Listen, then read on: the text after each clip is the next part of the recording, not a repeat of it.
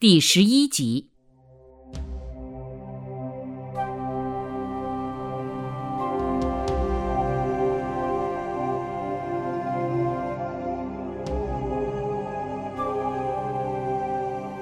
蒋介石登上中国政治舞台，首先是利用了苏联顾问鲍罗廷提供的机遇，其次便是手中的枪杆。袁世凯最先给中国政治带进了枪杆子，孙中山则最先给中国革命带进了军事思想。但是把枪杆子用到炉火纯青的地步的，还是蒋介石。蒋介石在相当一段历史时期内所向无敌。他通过辞职、下野、收买、驱逐、行刺、战争等手段，是如此众多的对手如多米诺骨牌一般纷纷倒地。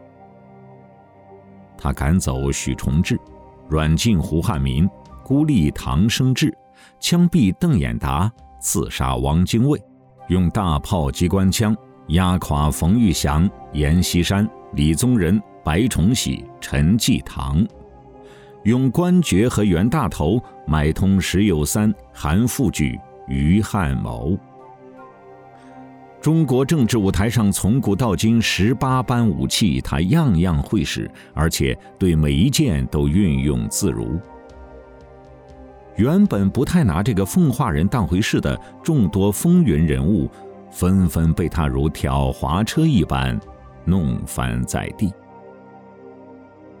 一九三零年九月八日，蒋介石、冯玉祥、阎锡山大战之际，阎锡山在北平第八次总理纪念周上给反蒋派打气，说蒋介石有四必败：一月与党为敌，二月与国为敌。三月与民为敌，四月与公理为敌。被称为不倒翁的阎锡山所言极是，在很长一段时间内，没有人比阎锡山对蒋介石的总结更为准确、更为精辟、更为深刻。但蒋介石纵横捭阖，就是不败。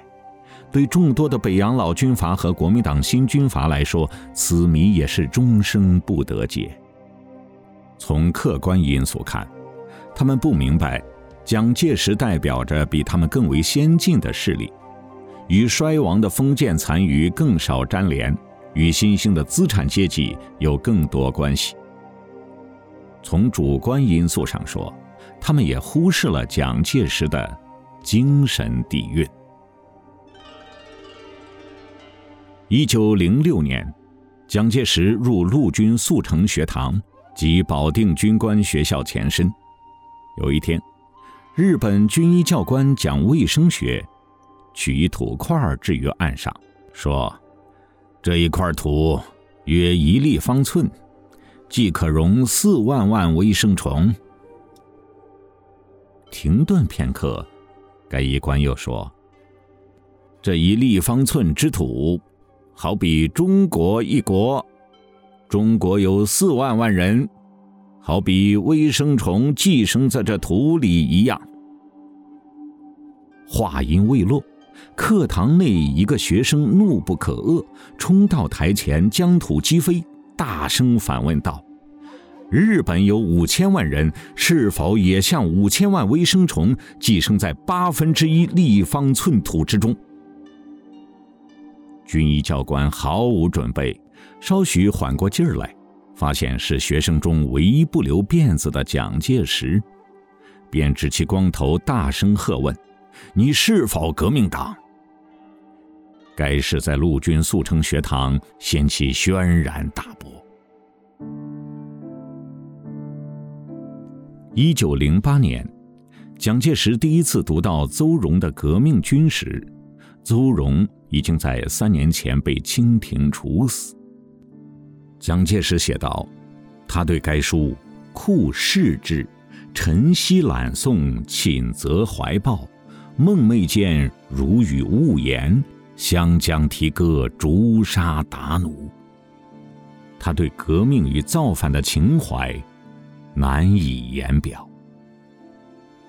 一九一二年，蒋介石在日本创办《军生杂志社》，自传发刊词，并著《征蒙作战厨艺》一文。当时沙俄引诱外蒙古独立，蒋介石十分愤慨。他说道：“慎思提一旅之众，以平猛为立业之基也。”不可否认，蒋介石的青年时代。一以贯之着极强的精神气质。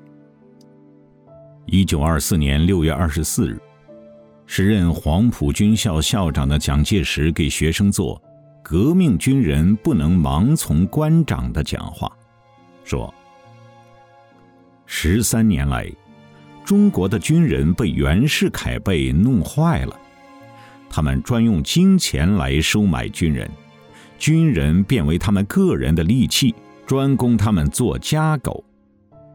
官长权限一大，便可卖党卖国。又说：“我们革命是以主义为中心，跟着这个主义来革命。认识这个主义来革命的，绝不是跟到一个人，或是认识一个人来革命的。如其跟到一个人，或是认识一个人来革命。”那就不能叫做革命，那就叫做盲从，那就叫做私党，那就叫做他人的奴才走狗了。中国人的思想习惯到如今，仍旧是几千年前皇帝奴隶的恶劣思想。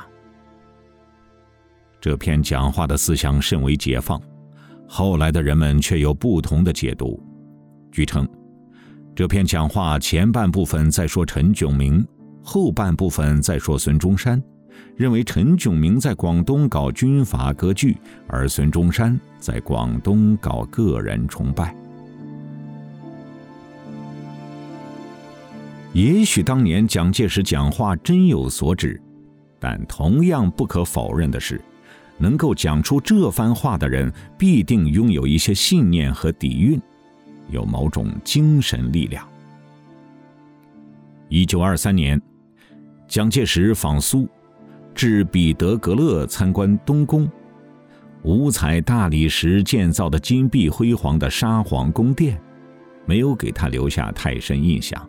他觉得，所谓金坚银坚翡翠坚者，皆不过度视其外表，无足珍贵者；而唯新立一历史馆，标述其革命党过去之伟绩血状。皆足触目悚魂，殊令人心感也。后来赴莫斯科参加许多政治活动，听加米涅夫、布哈林等演说，又见海军革命发难二官长及水手登台表述其勋劳光荣，心颇感动。当时蒋介石胸中又澎湃过怎样的激情？所以，黄埔军校门口有一副铿锵作响的对联：“升官发财，请走别路；贪生怕死，莫入此门。”蒋介石的力量不仅仅来源于兵力和金钱，这种力量，冯玉祥、阎锡山、唐生智、李宗仁，皆不敌。他是共产党人遇到的前所未有的对手。因此，我们说，对毛泽东的选择不是共产国际的选择，而是历史的选择；对蒋介石的选择也不是孙中山的选择，同样是历史的选择。自一九二七年四月十八日南京国民政府成立，至一九四九年四月二十三日南京解放。蒋介石三次上台，三次下野，可谓三上三下，回回依靠枪杆起死回生。第一次下野是一九二七年八月十四日，因为国民党内各派系的争权夺位，但不到五个月，蒋介石便被请回来上台。第二次下野是一九三一年十二月十五日，因为九一八事变。东北三省备战和剿共不利，但仅仅四十四天，蒋介石就重返南京政府中枢。下野，成为蒋介石的一种聚集力量的策略。枪杆子在手，自会有人来请。结果，他每一次上台都比原来的实力更加强大，手段更加老辣。国民党能够把蒋介石赶走的时间越来越短，越来越离不开这个非同寻常的人物。但毛泽东让他第三次下台。一九四九年一月二十一日，蒋介石在南京总统官邸宣布隐退。这一次，是他统治大陆二十二年的结束。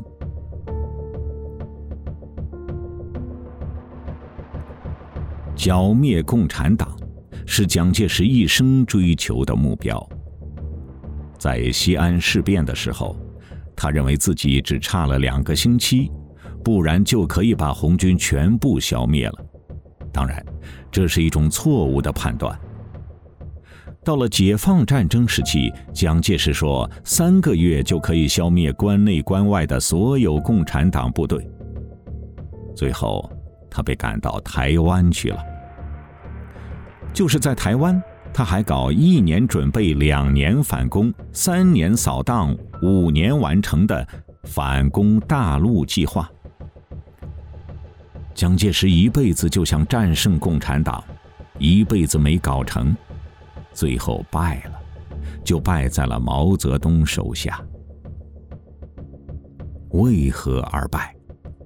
是败于主义，还是败于枪杆？是败于对历史的把握，还是败于对未来的规划？蒋介石也许终生不解。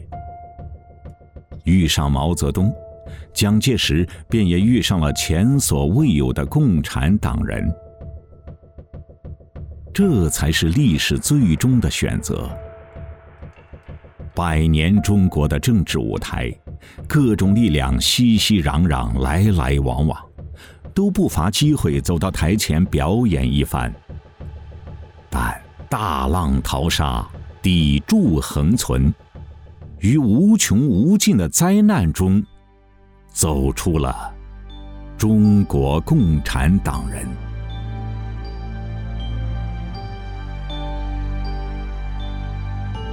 以上您听到的是大型系列节目《为什么是中国》，作者金一南。